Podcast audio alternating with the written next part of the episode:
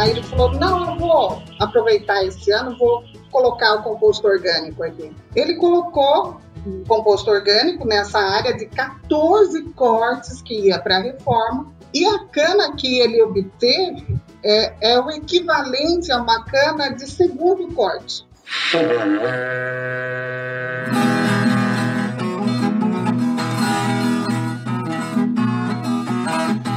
E aí, pessoa! Seja muito bem-vindo, muito bem-vinda ao CanivetCast, o podcast da Nutripura, Nutrição e Pastagem, que tem como obrigação preparar o pecuarista para o futuro, elevando o patamar da pecuária brasileira. E nesse episódio, vamos ter um episódio muito especial aqui, que a gente vai falar sobre a viabilidade de compostagem do esterco, que é lá dos confinamentos, de pecuária de corte. E para falar com a gente sobre isso, eu tô aqui com a Kátia Beltrame e com o Moacir Beltrame, que são os sócios proprietários da MK2R, uma empresa de consultoria com foco específico, obviamente, em compostagem de resíduos orgânicos. A Kátia é engenheira agrônoma pela Exalc, onde também fez seu mestrado em microbiologia do solo, e o Moacir é engenheiro civil pela Escola de Engenharia de Piracicaba e possui MBA em gestão de negócios pela FGV. Pessoal, sejam muito bem-vindos aqui ao Canivete Cast. Muito obrigado por vocês estarem aqui com a gente. Nós aqui agradecemos a oportunidade. Legal, cara. Obrigado, Paulo, pela oportunidade. Vamos estar com você. Vamos conversar desse assunto aí que é muito interessante e está em voga, né? Mas antes da gente começar de fato a falar sobre isso aí, eu queria saber um pouquinho da história de vocês. Ô, Kátia, começa aí pra gente contando um pouquinho da sua história.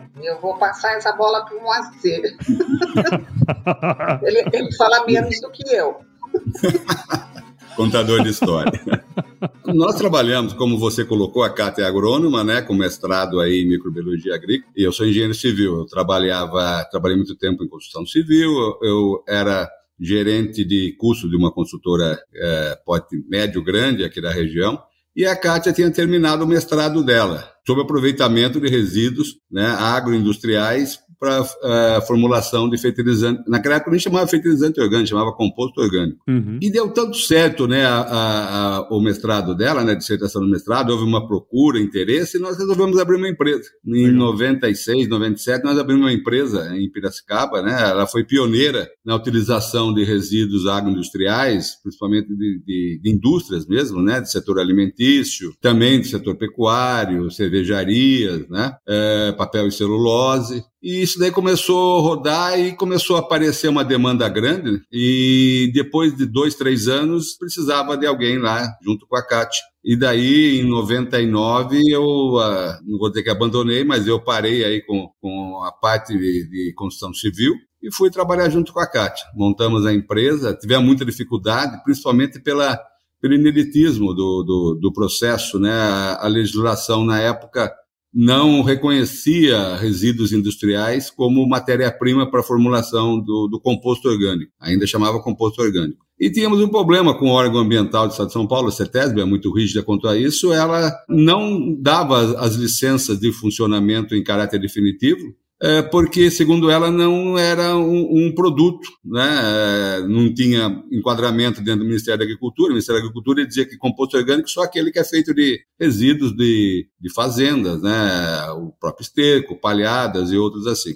Isso aí foi demandando, eh, fomos acumulando um, material, né, o produto, aliás, até que por volta de 2001 o Ministério da Agricultura viu que isso era uma demanda, já era uma realidade, não, não apenas nossa, mas também do pessoal que já estava trabalhando com compostagem de lodo de esgoto e outros subprodutos de, de, de, de indústrias também. E uhum. resolveu uh, arrumar, vamos dizer, essa distorção e nós, na época, recebemos aí um registro né, de produto como condicionador de solo, porque a legislação não permitia o composto orgânico, e então recebemos como condicionador de solo. A partir desse momento também tivemos a licença definitiva do órgão ambiental e, e começamos a poder comercializar uh, o, o, o nosso produto. Isso daí foi até 2004, quando o Ministério da Agricultura resolveu arrumar tudo isso de vez e, e fez uma legislação, iniciou uma legislação, digo iniciou porque é dinâmico, ela, tempo em tempo, existe revisões nas instruções normativas, e isso daí acabou culminando com um, um, hoje nós temos uma legislação de produtos, né, de, de, desse setor de orgânico muito muito complexa, muito bem feita, né, uma, inclusive uma das melhores do mundo. Trabalhamos na empresa até 2008, em 2008 achamos que tinha, tínhamos que sair, não era mais o momento, havia uma questão societária também, e daí montamos a MK2R.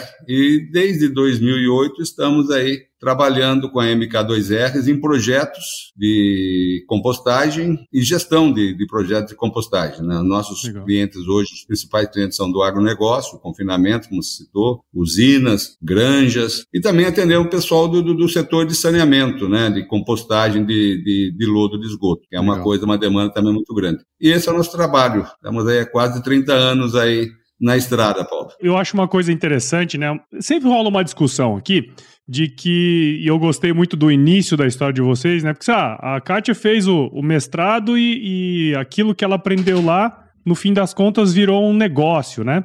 E, e, eu vejo que a academia tem muitas coisas assim, né? Que poderiam ser aproveitadas como negócio e muitas vezes, ah, por vários motivos, eles não são, né? E você vê como que são as coisas, né? Vai evoluindo também, tudo isso. Eu achei isso muito legal, né, cara? Porque se você conseguir unir o conhecimento que a academia tem, mais o que o mercado está demandando, né? Tem, tem muitas possibilidades, né? É, eu acho que é até uma obrigação, né, da academia produzir pesquisa que tem aplicação prática, né? Não adianta ficar fazendo uh, pesquisa que fica muito bonita para você publicar fazer trabalhos internacionais, mas que não trazem um, um, de volta o investimento que o Estado está fazendo em pagar a sua formação. Né? Exato. Então, é, seria muito interessante que a escola se abrisse mais para essas dificuldades que o pessoal que produz precisa. E aí, entrando um pouquinho desse, no, no tema né, que a gente vai conversar hoje, a gente teve, obviamente, um, um, recente aumento nos custos de produção, especialmente quando a gente fala em fertilizantes, né? É, e, e, eu percebi, depois disso, na hora que foi, a, a, foi acontecendo os fatos ali, né? Guerra e tal, eu fui percebendo que houve uma maior procura, né? Até, até em termos de projetos, de fertilizantes, sem ser fertilizantes químicos, né? No caso, compostos orgânicos, enfim, outras, outras fontes, né? De, de nutrientes. E eu lembro, quando a gente estudava agronomia, a gente sempre ouvia falar dos benefícios do uso de matéria orgânica, de composto orgânico, só que quando a gente chega lá no campo, é, não necessariamente a gente vê isso acontecendo, né? A gente vê um sistema mais tradicional. É, eu queria saber um pouco de vocês, por que que isso acontece, sabe? Por que que, é, por que, que o uso de, de matéria orgânica, vamos dizer assim, como fertilizante, ele não acontece com mais frequência que, que poderia, por exemplo? Paulo, eu acho que a situação principal ainda é o desconhecimento né, do produtor rural, dos benefícios que ele tem do uso da matéria orgânica. Né? Não é falta de vontade, é, você nota que quando você é, conversa com o produtor, explica os benefícios, as vantagens que ele tem, inúmeras vantagens, os ganhos, sempre há um interesse, não é falta de capacidade de investimento por parte do produtor, o produtor tem essa capacidade de investimento, não é falta de legislação, não é falta de, de de incentivos para isso, é falta de desconhecimento. Todo produtor que nós conseguimos levar e mostrar é, e conseguimos levar adiante, fazer o projeto, é, os ganhos dele, os retornos são absurdos. Existem uhum. casos, é, foge até um pouquinho da questão de confinamento, mas nós temos, como eu falei, cliente em usina e semana passada a gente estava num cliente nosso que ele tinha uma cana lá de acho que era 14 corte, né? 14 cortes, ele ia reformar Nossa. essa área.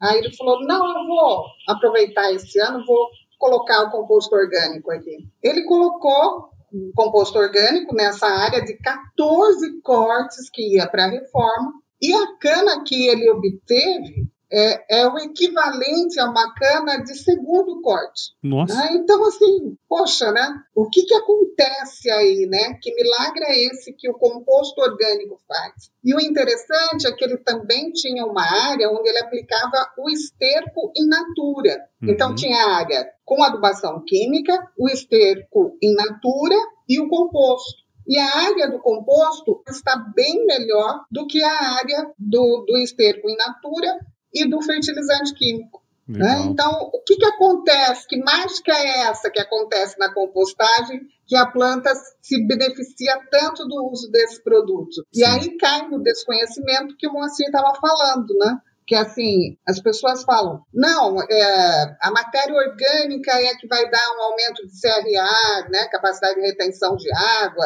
aumento da capacidade de, de troca catiônica, né, mas não é a matéria orgânica fresca, o pessoal confunde, né, uhum. é a matéria orgânica que foi umificada, ou seja, que passou por um processo de compostagem, que foi bem conduzido e que no final produziu uma matéria orgânica umificada. Então, essa é a pegada.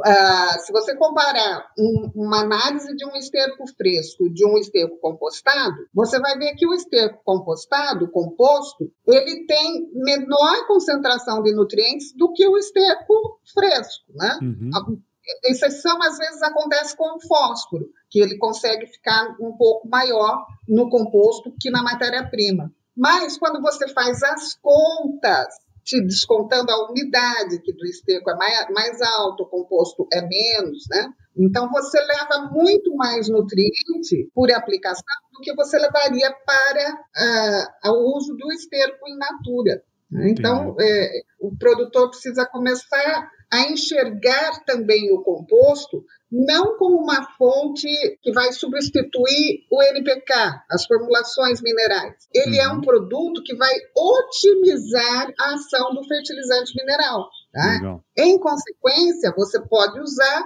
menos adubo mineral e obter uma produtividade maior porque você vai ter um solo que tem uma porção de características de aumento né, dos benefícios das propriedades físicas do solo que vão resultar numa maior produtividade. E é interessante a gente parar para analisar isso, né? Porque assim, a quantidade de confinamentos no Brasil aumentou bastante, né? Se a gente pegar aí nos últimos, sei lá, 10 anos, a gente, a gente viu um aumento do, do, do número de animais confinados no Brasil, né? E a ideia da, hoje desse episódio aqui é a gente falar um pouco da viabilidade do uso desse composto orgânico de esterco de confinamento, né? Que assim, é, é, eu, eu, lembro, cara, de ter ouvido falar muitas vezes que esterco de confinamento não era bom para fazer composto, sei lá, se, sempre tem essa, essas coisas que o pessoal fala, né? E no fim.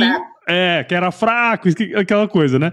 E eu, eu assim, do ponto de vista ambiental também, é um baita do desafio para o produtor, porque se ele não joga né, esse, esse composto, esse material de volta para o campo e aquilo ali fica ali, é um, é um desafio do ponto de vista ambiental também, né, cara? Porque é, distribuir fresco, como você comentou, também pode ter alguns, algumas, alguns problemas, né? Eu queria saber de vocês, assim, o que, que, de fato é verdade quando se trata de produção de composto com esterco de confinamento, especificamente, né, de bovinos, e por que que não é recomendado que a gente utilize o esterco fresco, né? Você comentou aí que lá na, na propriedade que vocês visitaram teve essa diferença grande, né? Por quê? Né? Se, se teoricamente poderia ser até o mesmo produto, até melhor, né? Por que que falam, né, que o esterco de confinamento de gado de corte é, é um esterco fraco, né? uhum. né? porque geralmente os confinamentos eles são uh, uh, montados e, e, levados a termo em estruturas ao tempo, né? Uhum. As baias são todas ao tempo,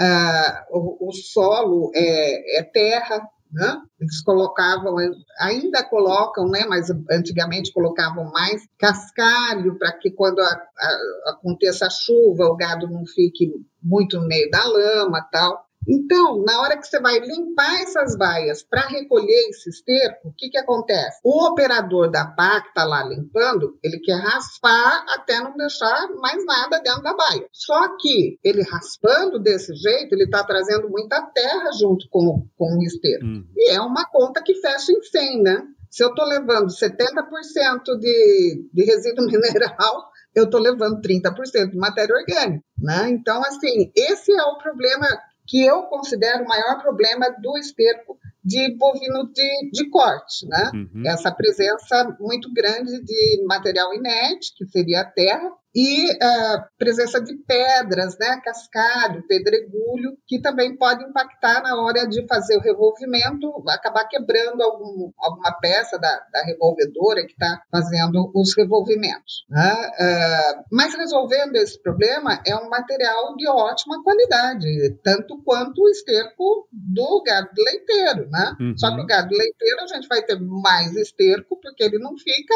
no solo, né? ele fica é. numa região concretado, ele fica lá no ar-condicionado, ventilador, enfim. Melhor que nós, né? É, bem melhor. Eu não tenho ar-condicionado aqui, eu só tenho ventilador, eles também. Mas é, resolvendo esse problema, assim, que é é um cuidado na limpeza das baias, tá? Não uhum. precisa concretar a baia para você ter um esterco de qualidade. Evidentemente que, se você chegar à conclusão que para você, para o seu confinamento, concretar a baia vai fazer com que o, o esterco se torne mais é, concentrado e mais economicamente viável, e você concrete, né? Vai fazer, vai, depende do posicionamento de cada uh, gerente né, responsável por essa, essa decisão. Uhum, o foco mesmo na questão do uso do esterco de confinamento, né, do esterco bovino, é, o, o, resultado né, que, que, que, nós temos também, eu comentei da cana, mas também o resultado nós temos em soja, milho, feijão com os clientes, de ganho de produtividade, é, é, é muito grande, é muito grande mesmo. É, e, e, a questão, como voltamos sempre àquela história, desconhecimento. Eu acho que nós temos. Por isso é importante o Canivete Cast, entendeu? É, é divulgar isso, mostrar que existem soluções. Tem muito produtor rural acha que é um ônus. Ah, o esterco, ele está preocupado com vender a carne, né? O foco dele, o core business dele é a comercialização de carne.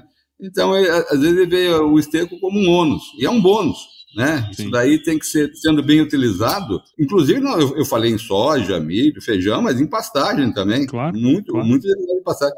O ganho que tem, né?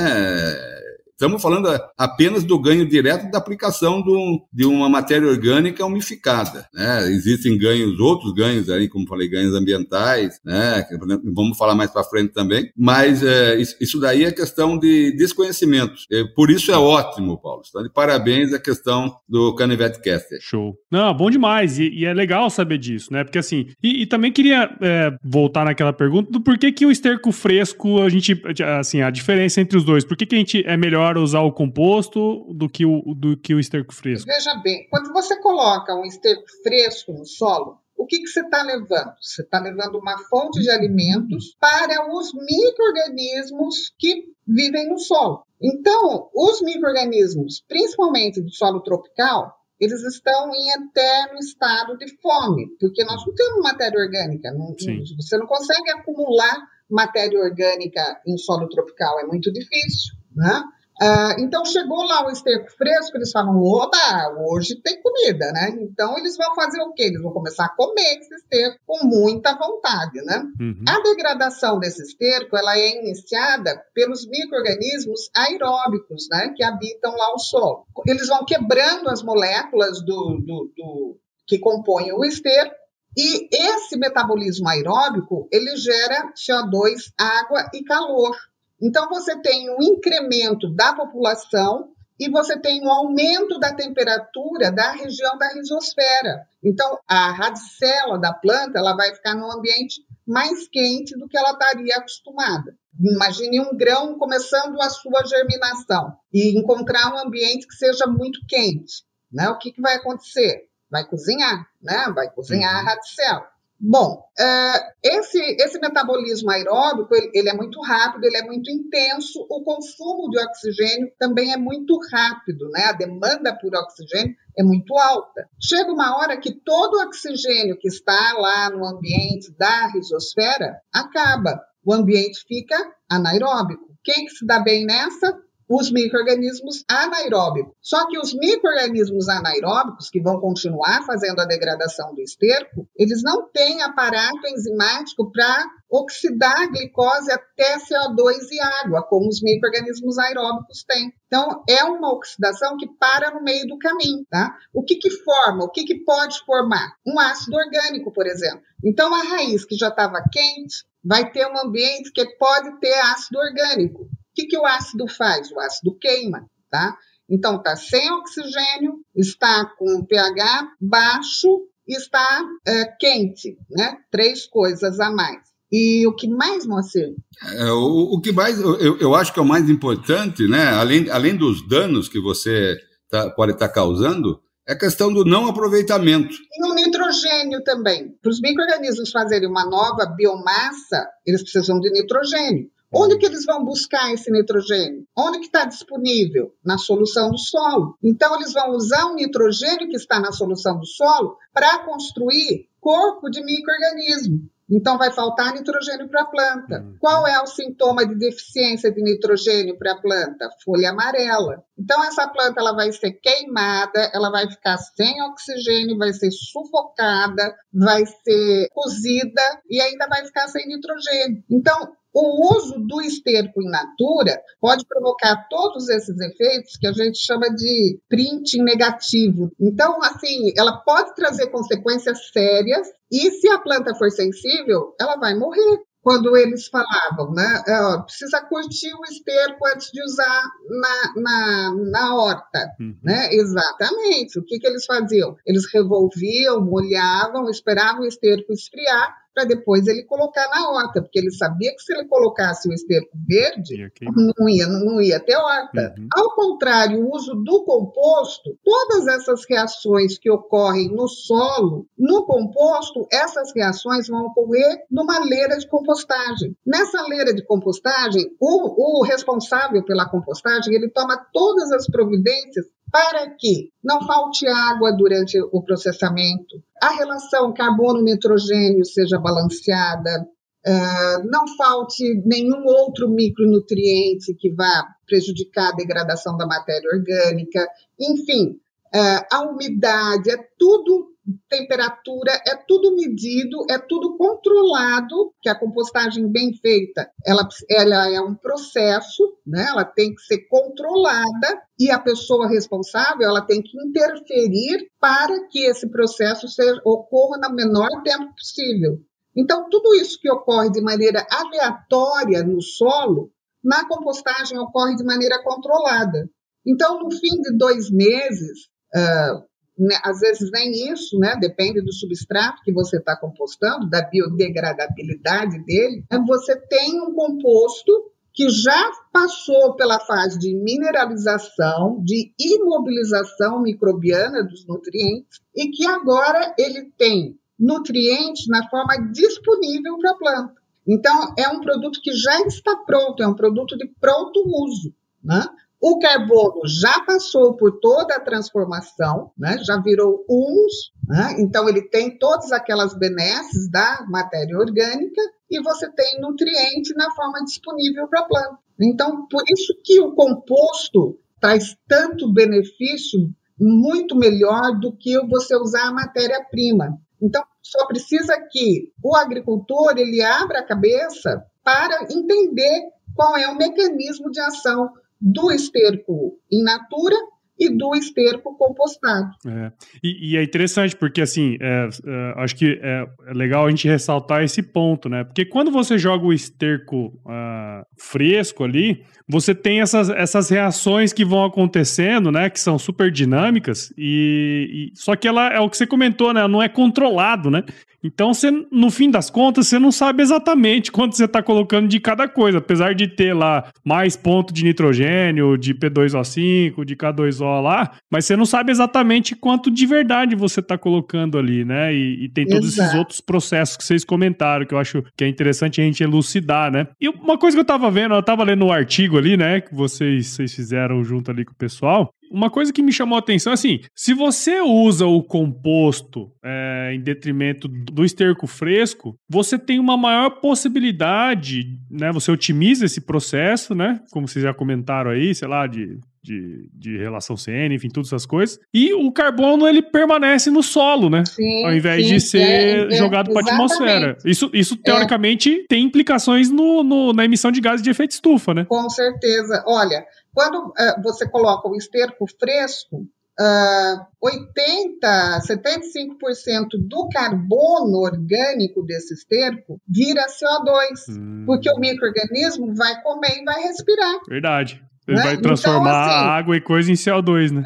É, 80% vai para a atmosfera. Uhum. Só 20% fica no solo, né, na forma de humus. Então, se você colocar uh, na ponta do lápis quanto você está levando de humus, né, em relação à adubação com esterco fresco e com esterco compostado, a diferença é gritante. Né? Uhum. Então, essa, esse é o, é o grande aporte da adubação orgânica. Não seria nem os nutrientes, porque é lógico que você não vai desprezar a ação do NPK que vem da adubação orgânica.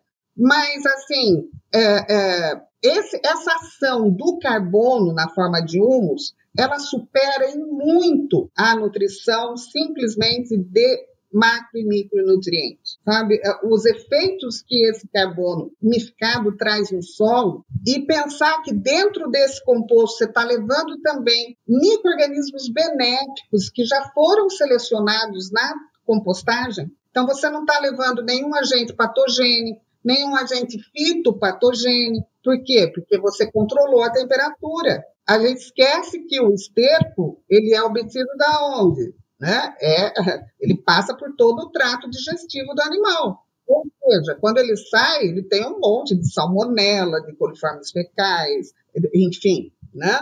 Uhum. Vírus, e, e, na compostagem, a gente consegue inertizar ou matar esses micro-organismos, que podem provocar doenças tanto em humanos como em animais, e os fitopatogênicos, que vão provocar doenças nas plantas. Sim, né? sim. Como na, na compostagem a gente desenvolve altas temperaturas por longos períodos de tempo, a gente consegue inertizar esses micro-organismos prejudiciais. Uh, no esterco, não. No esterco fresco, não. Né? Você está aplicando ali e, e, esses organismos podem, é, de alguma maneira, acabar atacando até as pessoas, né? Por exemplo, uma pessoa que está fumando e fazendo a aplicação, ela vai levar a mão na boca e pode pegar uma salmonelose, por exemplo. É, e é interessante porque eu, eu, lendo ali, vendo isso aí, né? Quer dizer, isso tem um benefício, praticamente um benefício duplo aí, né? Você trabalha esse fertilizante é, orgânico aí para ele entregar, né? E ser mais, vamos dizer assim, você otimiza a utilização dele, dos fertilizantes químicos também, né? E você ainda contribui para o meio ambiente, né? Se você for considerar que os gases do efeito estufa de fato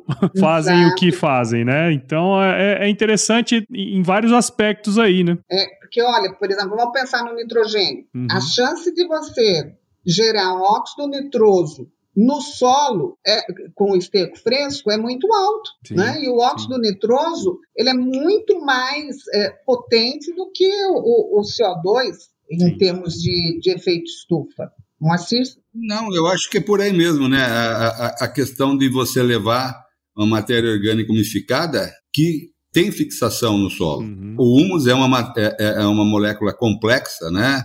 Cheio de, de, de, radicais, e inclusive isso é uma das vantagens, como no começo do, da conversa você citou, Paulo, essa questão da guerra e a, e a falta de a deficiência e os preços onde foram os, os fertilizantes minerais, uhum. e com o uso de um fertilizante umificado, tenha humus mesmo, é, existem estudos e, e, e certezas né, que nós temos no mínimo uns 20% de economia no fertilizante mineral. Nossa. Isso fez uma, uma, uma um, também aumentou muito a demanda por procura, né? No ano passado estava todo mundo procurando matéria orgânica e daí que a, a, a, essa questão de talvez desconhecimento estavam aplicando uma matéria orgânica crua, né? Como a Kátia falou, se você aplica um esterco in natura no solo, você, você dá comida para o microorganismo, não vai para a planta. Uhum. 80% é o microorganismo que, que precisa né, é respirar, emitir CO2 e, e utiliza o carbono, porque é um carbono lábil, né? Uhum. São moléculas de fácil degradação, né? São proteínas, né? Lipídios, é, celulose e tal, que é mais rápido. Agora, a matéria orgânica umificada, né? Composta de, de ácidos úmicos, ácidos fúlvicos, umina, isso daí não é qualquer coisa. E, e por ela ter um, uma alta capacidade de troca catiônica, você consegue minimizar o uso do, dos fertilizantes minerais, né? Você não, você não perde tanto. Você, não, você utiliza menos porque quando você faz uma aplicação sem matéria orgânica, há uma perda é, é, já no, no, cálculo do que, do que vai acontecer. Né? Principalmente potássio, né? Que é desviado facilmente, né? Porque chuvinha vai embora. E, então, essa eu acho que seriam as vantagens. Essa questão da fixação do carbono, inclusive, é um ganho né, adicional para o setor de pecuária já é, muito criticado injustamente, né? né? Eu não vou nem falar que é boi de piranha, porque parece que é duplo sentido, né? Mas é, tem muita gente que usa isso daí, às vezes, interesses né, claro. internacionais, de, de, contra a pecuária, é, é, é, mercado, a gente entende, a gente não concorda, mas a gente até entende por que que acontece. Uhum. E, e hoje o ganho, né, o, com possível acreditação de carbono, né? Temos uma legislação aí que está quase pronta, quase, quase aprovada, está adiantada, mas ainda não está totalmente regulamentada. Isso daí é um, é um é ganho adicional para a pecuária. Sem dúvida, sem dúvida. É, é um setor relativamente estigmatizado, né, com essa, com essa questão e que é, se a gente trabalhar direitinho, né, sobre vários aspectos, tanto técnicos, né, como essa questão também da compostagem, né, o uso de, de materiais orgânicos aí para adubação, isso tudo pode contribuir para reverter esse quadro, né. E vocês comentaram uma coisa que eu achei super legal, que assim, você utilizar é, composto, né? Você tem essa, essa economia no fertilizante químico, né? Na casa de 20% mais ou menos, vocês comentaram, dependendo Pelo da quantidade que usa, né? É, o que que, o que que ele entrega, assim, na verdade? Se a gente for falar em pontos de nitrogênio, fósforo, potássio, o que que, o que, que um, um composto como esse entrega? Aí é que a coisa complica, porque se você fizer a conta né, do, do ponto de nitrogênio, nitrogênio fósforo, uhum. potássio, e comparar o que o, nitro, o que o composto orgânico está levando com uma formulação mineral, é claro que o composto orgânico nunca vai conseguir ganhar de uma formulação mineral, uhum. entendeu? Que é concentrada, que é feita para isso, né? Mas, por outro lado, um, não existe fertilizante mineral que tenha CTC, tá? E vamos pensar em solos tropicais. Uhum. Solos tropicais são feitos do quê? Qual é a argila predominante do solo tropical? É a caulinita. Qual é a CTC da caulinita? 10, 12? Qual é a CTC de um composto umificado? Para cima de 300 milimol por quilo de carga. Então, assim, lembra que os solos tropicais, os solos brasileiros, eles são extremamente dependentes da CTC da matéria orgânica. Solo que não tem matéria orgânica, a CTC é muito, muito baixa, porque só pode contar com a CTC da argila, né? Então, quando a gente fala você vai economizar na aplicação, vai otimizar o uso da, da, do, do fertilizante mineral. De que jeito que acontece isso? Aumentando a CTC. Se você está aumentando a CTC do seu solo, você vai ter mais sítios de absorção que vão ali segurar o nutriente. E ele só vai passar para a solução do solo quando ele for demandado. Então, assim, você protege o fósforo, você protege, a matéria orgânica protege o fósforo de N maneiras, né? A, o, o da matéria orgânica. A, a lixiviação do potássio, como você lembrou, você está oferecendo um monte de carga negativa para o potássio se fixar ali. O potássio é o único nutriente que não faz parte da composição das biomoléculas. Ele está sempre na forma livre. Então, ele, ele intermedia uma, catalisa uma reação, né? mas ele não faz parte da estrutura de nenhuma molécula, de nenhum composto orgânico. Né? Então, é, ele está sempre de forma livre, choveu, ele vai embora. É difícil você ter um, um, um resíduo orgânico que tenha uh, potássio. Você consegue ter na cama de frango. Por quê? Porque está lá no ambiente controlado e você consegue ter, o, o potássio fica ali, ele não é tão lixiviado. Caso da urina também, da, da, da ave, que é diferente do animal, do boi. Né? O boi vai urinar na forma de ureia. A ave ele elimina na forma de ácido úrico. Então, assim, é, é, sabe, precisa ter conhecimento de microbiologia, um pouco de química, um pouco de física, para a gente entender o que é a compostagem, tá? Precisa tirar esse preconceito que compostagem é, é, qualquer um faz. É só você amontoar lá o esterco e de vez em quando você dá uns tombos nele, só para diminuir a, a, a, umidade dele e você vai levar isso para o campo. Isso não é compostagem. Isso é secagem. A compostagem ela é muito diferente. Você, a, a, matéria orgânica ela vai passar por profundas transformações. Um composto bem feito, você não consegue identificar no composto a matéria-prima de origem dele. Então, se você pegar um composto bem feito, falar do que, que foi feito isso aqui, hum. você não vai saber se foi feito de esterco de boi, se foi feito de esterco de galinha, se foi feito de lodo de esgoto, se foi feito de lodo de indústria, porque ele tem suas próprias características. Ele tem o cheiro próprio, ele tem a, a, ele é friável, ele é fácil de ser aplicado. Se você pegar um esterco in natura, que ficou lá durante meses num monte, que encheu de planta daninha em cima, né? que você vai estar tá, uh, distribuindo essas plantas daninhas quando você estiver usando esse esterco. Outra coisa importante que a compostagem faz, ela também consegue matar é. as sementes e propágulos de erva daninha. Por quê? Porque a gente faz a temperatura ficar alta Sim. por longos períodos de tempo. Então, você cozinha essa semente. O esterco fresco, não, ele está lá cheio de terra, que está assim, ideal para sementear, né? E você vê quando chove, aquilo forra o monte lá de tudo quanto é planta sim, daninha, sim. vai lá em cima, né? Na compostagem, não. Na compostagem, você está levando um material isento é de semente propágulo de erva daninha. Então, são tantos benefícios, né? É, é uma coisa tão bacana e é um ciclo fechado, né? O, o boi está comendo pasto e produzindo, gerando o, o esterco, Sim. esse esterco sendo transformado em composto e você levando de volta para o pasto o nutriente que ele tirou enquanto ele estava pastando. Então, é. É, essa é a verdadeira econo, é, econo, como é que é? economia circular, é isso? Circular. Economia circular. É. Eu ia complementar só com mais, mais uma vantagem que a Kátia esqueceu, que é o composto ele tem uma alta CRA, capacidade de retenção de água.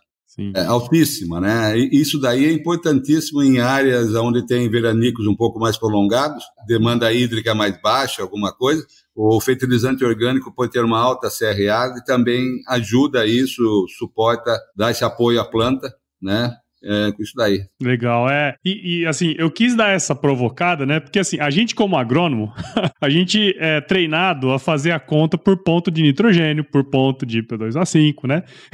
e, e, eu acho que isso é, é, legal a gente trazer essas outras questões, porque como a Kátia comentou, você precisa ter o conhecimento técnico também para poder utilizar esses, esses tipos de, de, de fertilizante, enfim, de outros, outros tipos aí, né? Outras formas de fertilização, né? Então, a, ficou bem a calhar. E assim, é óbvio que se você for comparar com pão de nitrogênio, vai ser muito diferente, né? Mas tem todo um benefício ali econômico dentro do processo, né? E técnico também, que não tem como, né? Você não olhar isso com outros olhos quando você começa a entender, né? Sim, sim. É bacana também, durante a compostagem, a gente pode usar também um fosfato natural, Uhum. Um fosfato natural reativo, que vai aumentar a concentração de fósforo. É, você pode usar as rochas potássicas, né, os remineralizadores. Mas, assim, precisa ter critério, né? Porque você não pode é, fazer um produto que tenha muito desses outros é, componentes e que você acaba diluindo o seu carbono orgânico, que é a função principal da adubação orgânica, fornecer carbono de qualidade para o solo.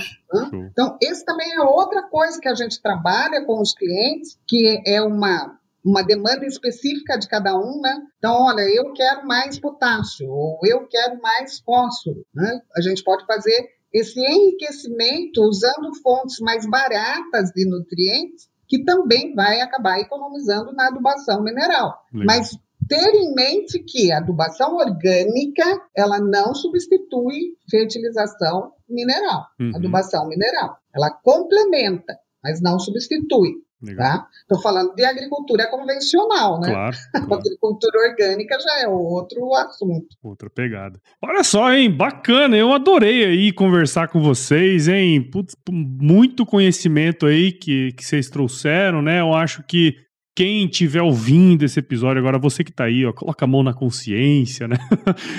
Olhe com outros olhos aí os resíduos que tem aí na sua fazenda, na sua indústria, né? Você vê que tem várias aplicações e, e várias vantagens também, né, para o nosso agro aí. E a gente está partindo para uma pecuária cada vez mais intensiva, né? Então, quanto mais a gente puder otimizar os processos, né, otimizar é, o uso de insumo, pô, sem dúvida vai ser muito interessante. Então, queria agradecer a vocês por participarem aqui com a gente. Foi muito legal aqui conhecer a história de vocês, conhecer um pouquinho mais sobre esse, sobre a compostagem, né? Então, muito obrigado e parabéns pelo trabalho de vocês. Obrigada, Paulo. A gente agradece o convite e a oportunidade, né, de estar falando mais diretamente com o produtor. Show. Muito bom. Obrigado, Paulo. Parabéns mais uma vez pela iniciativa Obrigado. de vocês, do Canivete Cast. Né? É, só complementando uma última coisa, é, todo mundo sabe quanto custa uma tonelada de N, uma tonelada de P2O5, uma tonelada de KCl. Quanto custa uma tonelada de carbono orgânico de qualidade? É, isso, é importante. Isso é importante. Obrigado, parabéns de novo, Paulo. Show de bola. É é, Aprender a valorar a matéria orgânica pelo composto, Exato. pelo carbono umificado. Exatamente, Exato. cara. Eu acho que esse episódio aqui ficou muito legal nesse sentido, porque a gente trouxe um pouco mais de informação, né? E dá pra gente tomar mais, decisões mais acertadas daqui pra frente, né? Muito legal. E, e conta aí pra gente, como que a gente pode seguir o trabalho de vocês, onde que a gente encontra vocês?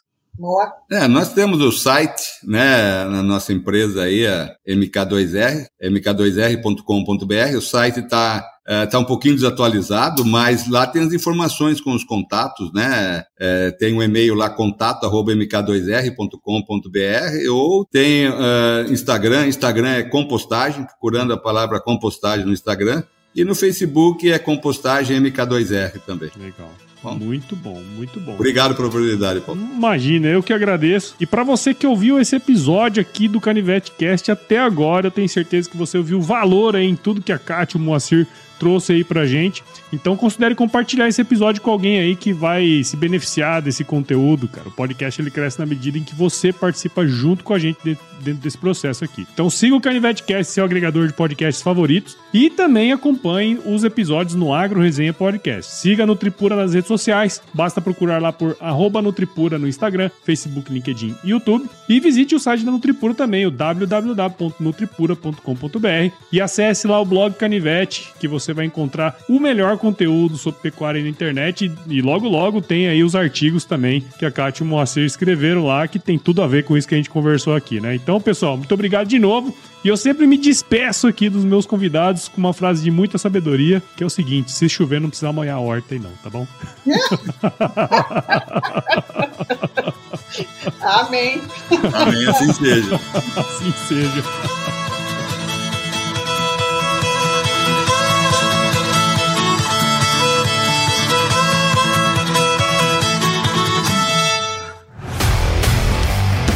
Aí, você gostou desse podcast? Se gostou, considere compartilhar esse episódio com alguma pessoa que irá se beneficiar desse conteúdo e nos ajude a alcançar ainda mais pessoas. O roteiro e apresentação desse episódio foi do Paulo Ozaki, a produção do Agro Resenha e a edição do Senhor A.